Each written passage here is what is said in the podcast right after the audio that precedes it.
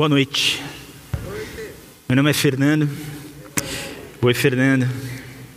É muito bom a gente poder estar novamente juntos para falar daquilo que Deus tem feito no nosso meio. A gente está chegando no final dessa série, a série Detox, e hoje a gente vai falar sobre minha dor, o instrumento de amor. Parece algo paradoxal a gente falar disso. Como é que eu posso dizer ou falar sobre a minha dor, aquilo que eu sinto, a dor que eu tenho, o que você tem pode ser um instrumento ah, de amor nas mãos de Deus, mas a verdade é que nós temos um Deus que faz muitas coisas que não tem muita lógica a princípio. A gente acabou de cantar que Ele é a coisa mais linda de todas, e é verdade. O nosso Deus, ele é tremendo e ele consegue, pela sua misericórdia, pelo seu amor, transformar coisas e histórias e feridas que eram ruins na sua vida em algo realmente muito bom. A gente sabe que Deus, ele não desperdiça nenhuma dor. Deus não desperdiça nada que possa acontecer. Por quê? Porque o teu exemplo de vida, a tua restauração, a forma como Deus trabalhou na sua vida, se mostrou presente aí, vai influenciar a vida e pode influenciar a vida de tantas outras pessoas. Eu me lembro na minha experiência, a primeira vez que eu tive realmente um contato a real com o Celebrando a Restauração, foi no culto aqui da nossa igreja, isso algum tempo atrás, talvez uns nove anos atrás, dez anos atrás, a gente ainda estava lá embaixo na Dibsauaia e veio um homem que tinha passado pelo processo de restauração e contou a história dele e eu olhei, meu amigo, se ele mudou, ah, eu posso também.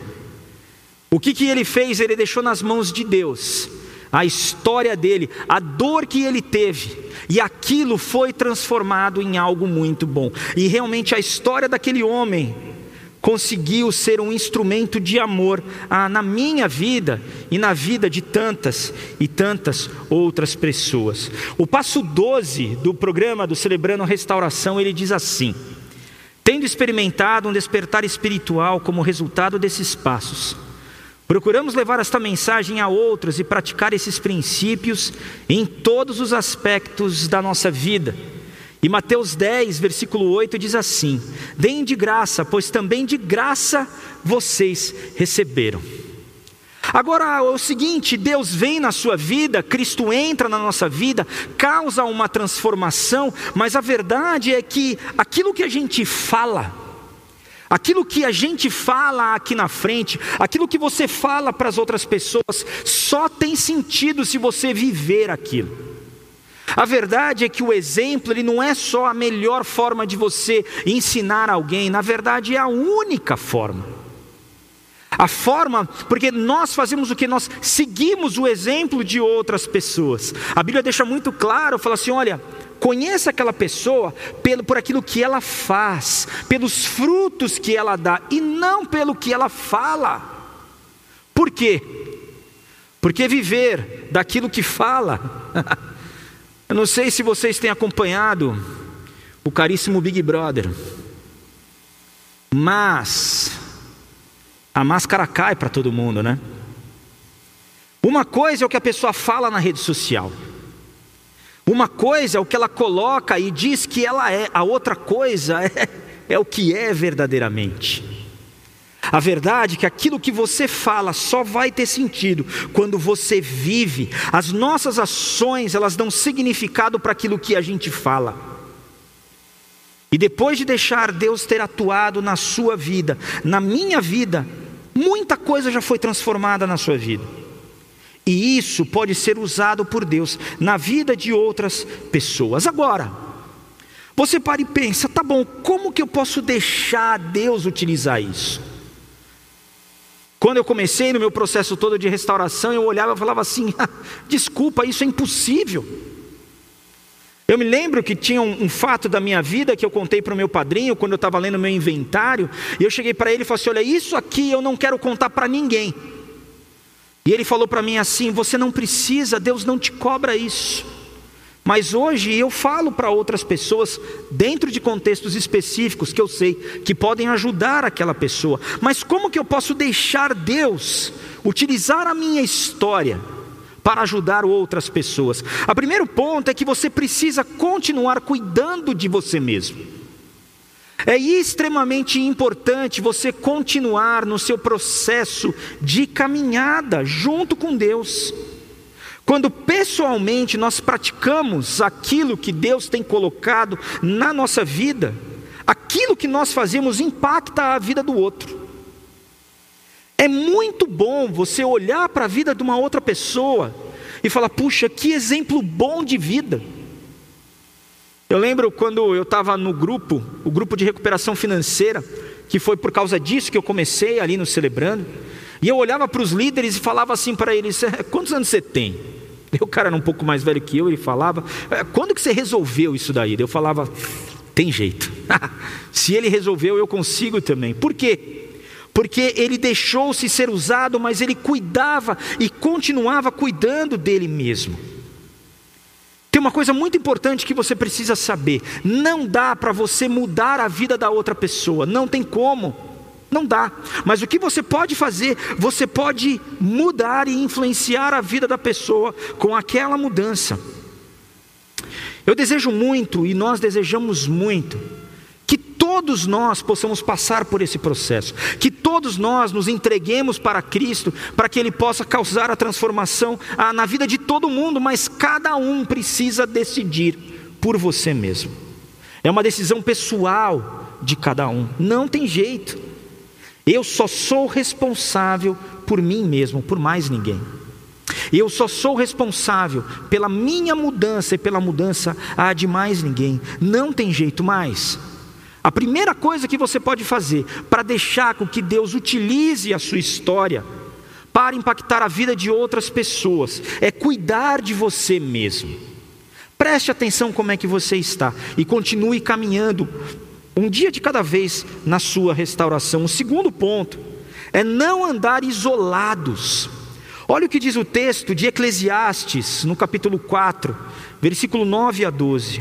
É melhor serem dois que um, pois um ajuda o outro a alcançar o sucesso. Se um cair, o outro ajuda a levantar-se, mas quem cai sem ter quem o ajude está em sérios apuros. Da mesma forma, duas pessoas que se deitam juntas aquecem uma a outra. Mas como fazer para se aquecer sozinho? Sozinha a pessoa corre o risco de ser atacada e vencida, mas duas pessoas juntas podem se defender melhor. Se houver três, melhor ainda, pois uma corda trançada com três fios não arrebenta facilmente. E quem fala isso para a gente é Salomão, o rei Salomão, que escreve Eclesiastes. Ele tinha muito conhecimento, muita sabedoria e ele sabia que caminhar com uma outra pessoa ou com um grupo de amigos é extremamente importante. Eu tenho muitos bons amigos aqui nesta igreja. Eu tenho muitos bons amigos que caminham comigo um dia de cada vez, um passo de cada vez. Eu tenho um pequeno grupo que a gente se reúne a sexta-feira de manhã e eu estava com um problema de saúde e era um negócio meio estranho assim, mas eu pude falar com eles, eles deram risada, mas estavam junto e oraram comigo e estavam junto comigo. E eu cheguei para eles e falei assim: olha, eu posso falar isso para vocês porque vocês são meus amigos. E como é importante nós termos esse, esse grupo de apoio e essas pessoas que estão ao nosso lado. Nós respeitamos e valorizamos todas as pessoas que estão do nosso lado e a gente entende que a vida cristã, ela é vivida em comunhão. Você não vai conseguir viver sozinho a sua vida, não dá. Nós recebemos ajuda de outras pessoas e nos colocamos à disposição para ajudá-las. Eu me lembro uma vez, a gente estava num grupo e, e no celebrando a gente realmente não dá conselho nenhum para o outro, nenhum. Porque quem atua na vida da pessoa é o Espírito, é a atuação do Espírito Santo de Deus na vida dela e cada um tem o seu tempo. Mas eu lembro que foi uma, uma partilha meio dura que aquele homem falou, e eu me coloquei à disposição dele. Eu falei: Olha, se você quiser conversar com alguém, Você pode vir falar comigo. E depois a gente conversou e ele foi caminhando, e é assim mesmo. O que acontece? A gente não, não deseja nem ser dependente do outro. Ser dependente de uma outra pessoa é doença, é um negócio chamado codependência. Mas também é ruim eu ser totalmente independente de uma outra pessoa. Não dá para você viver a sua vida e eu viver a minha. Mas uma coisa muito boa é a interdependência. Eu sou amigo do pastor Sidney já há 16 anos, a gente caminha juntos. E eu lembro que ele falava assim para mim, eu falei assim, Fernando, muito boa da nossa caminhada é que você me respeita e eu te respeito. Você tem a sua casa e eu tenho a minha. A gente caminha juntos, mas cada um tem a sua vida e a sua história. Isso é um negócio chamado interdependência. Eu partilho da vida dele, ele partilha da minha vida, mas eu não me meto na vida dele, e ele não se mete na minha vida mas também eu não estou isolado. Então, a importância de você não andar sozinho, entenda. É extremamente importante que você tenha pessoas que caminhem junto contigo, que não te julguem, pessoas confiáveis.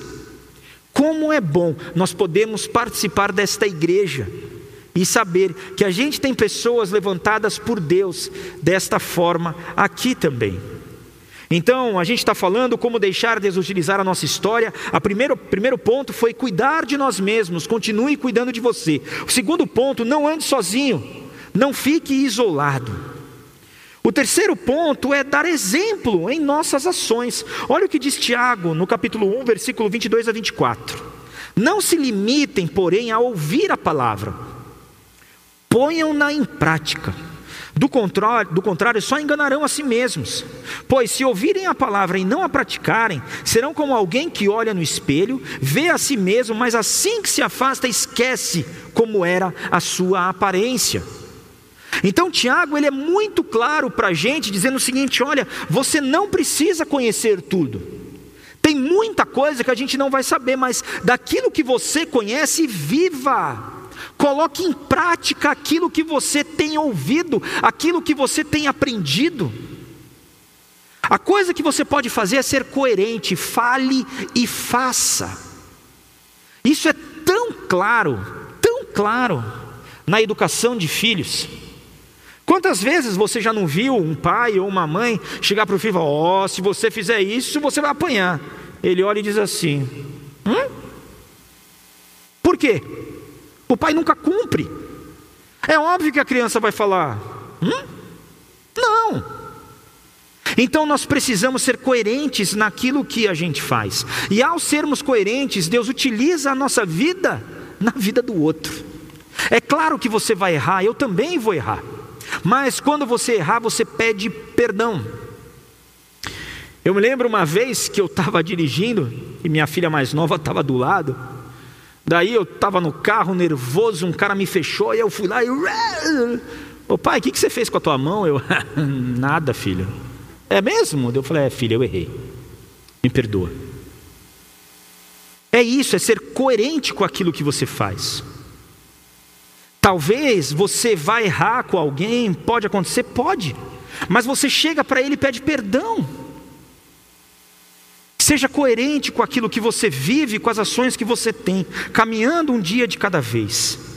A gente reconhece que viver desta forma não é fácil, mas é possível. Possível. É possível você fazer mudanças na sua vida e você colocar estas mudanças em prática, um dia de cada vez, dependendo ah, de Cristo. E com isso você vai reduzindo aquilo que você pensa as suas ideias com as suas ações. Cada vez mais você vai sendo mais coerente na sua caminhada, um dia de cada vez. E você vai sendo utilizado por Deus para ajudar tantas outras pessoas.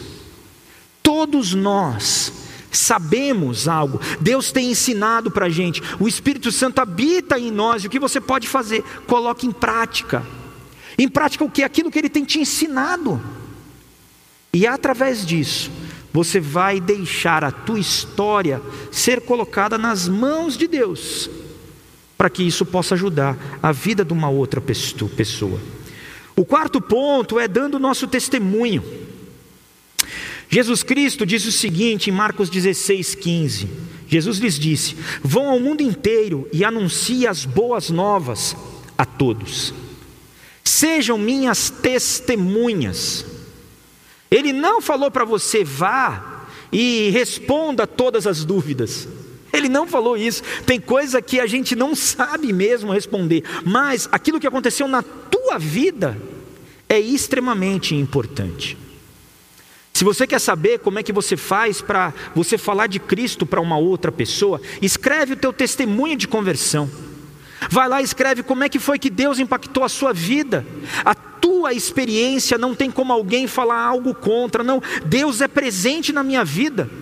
Ele vive em mim, ele se entregou por mim e eu vivo assim. Então, quando eu dou meu testemunho, eu percebo que a minha história ela é extremamente valiosa.